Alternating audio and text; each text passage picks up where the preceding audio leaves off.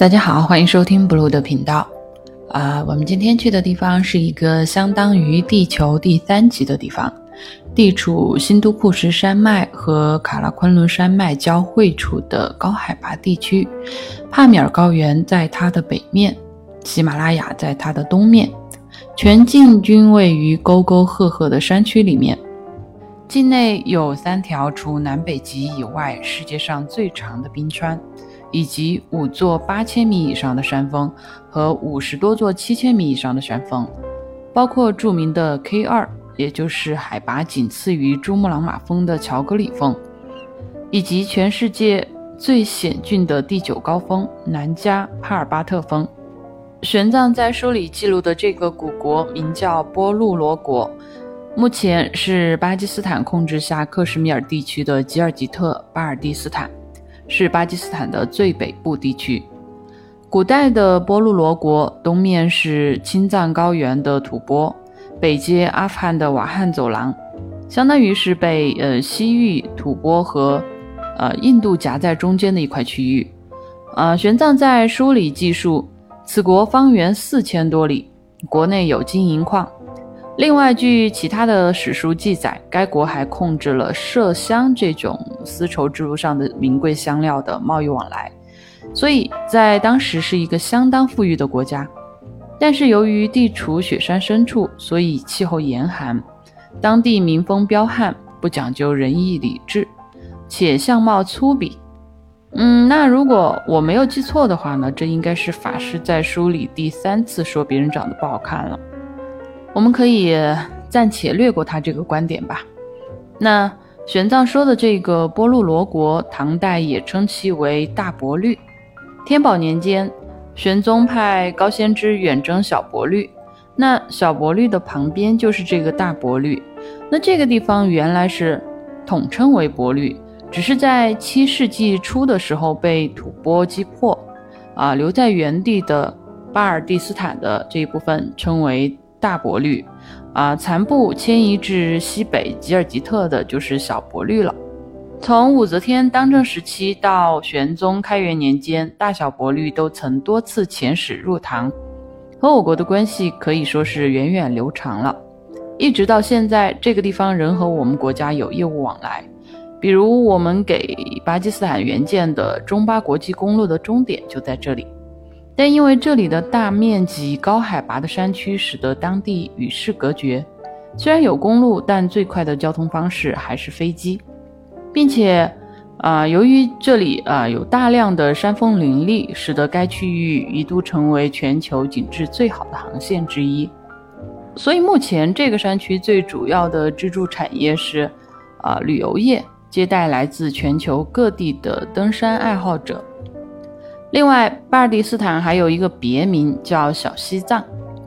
在吐蕃控制了大伯律之后，啊，或许有一支藏人从青藏高原穿过喀拉昆仑山那个狭小的山口，然后迁徙到这个地方来。再加上，呃，这里与世隔绝的天然地理环境，使得直到现在这里的人还是保留着与西藏人相同的长相和习俗。和藏族人一样，糌粑和酥油茶也是他们的主要食物。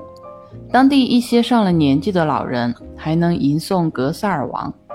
但是，这些藏人的后裔却并不笃信佛教。早在几百年前，巴尔蒂斯坦的人就已经信奉了伊斯兰教。那虽然当地的嗯清真寺的建筑风格是藏式的，但里头供奉的却是穆斯林的先知。那从啊大伯律向南渡过印度河，玄奘到达达刹史罗国，也就是今天的巴基斯坦首都伊斯兰堡的姊妹城拉瓦尔品第。啊，这里是通往克什米尔的交通枢纽，是如今巴基斯坦的重要工商业城市。啊，玄奘在书里记述了一个阿育王时期的传说。现在来开始，呃，我们每一期的这个。神话环节。话说阿育王有一位高贵英俊又心怀仁慈的太子，名叫居浪拿，是正宫王后所生的嫡子。那王后去世以后呢，阿育王的年轻妃子啊，她眼馋这个太子的美貌，逼太子和他私通。嗯，没想到太子坚决不从，于是这位继母就心生怨恨，设计陷害太子。啊，他跑去跟阿育王说：“达刹史罗是我朝要地，派其他人去守恐怕会出问题，必须得是王室里非常非常优秀的子弟去镇守才好呢。我看太子去就非常合适。”那阿育王觉得这个建议还可以，于是下令派太子去达刹史罗。出发前嘱咐太子说：“见我的齿印如见圣旨。”如果朕有诏令，你验我的齿印就可以了。那太子就领命出宫了，去镇守北印度的边疆。然而，这位啊黑心的继母还嫌不够，又伪造了给太子挖眼睛的诏书，趁着阿育王睡着的时候，在诏书上偷偷印上了齿印，并派快马把诏书火速送到了达察什罗。那这里就很诡异了，这位。阿育王睡得也忒死了，连被人撬开了嘴都不知道，还以为自己这个齿印防伪技术有多么高明。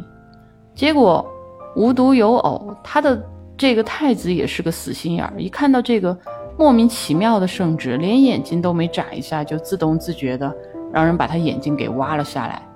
那太子瞎了以后，啊，带着太子妃流落街头，以乞讨为生。过了很久吧，有一天他们到达了阿育王的都城，又回到了他的故乡。然后太子妃说：“来都来了，你父王挖你眼睛的事情，难道你不想搞搞清楚吗？”于是两人就偷偷的潜入了国王的马厩里头。等到半夜的时候，太子就开始在那儿唱歌。啊，那阿育王听到这个夜半歌声就奇怪啊，这歌声怎么会是像我的儿子？于是派人把唱歌的人带过来问话，一看果真是他最爱的儿子。那经过一番盘问以后，得知是他那年轻的妃子在从中作梗。不用问，必须对这个女人处以极刑。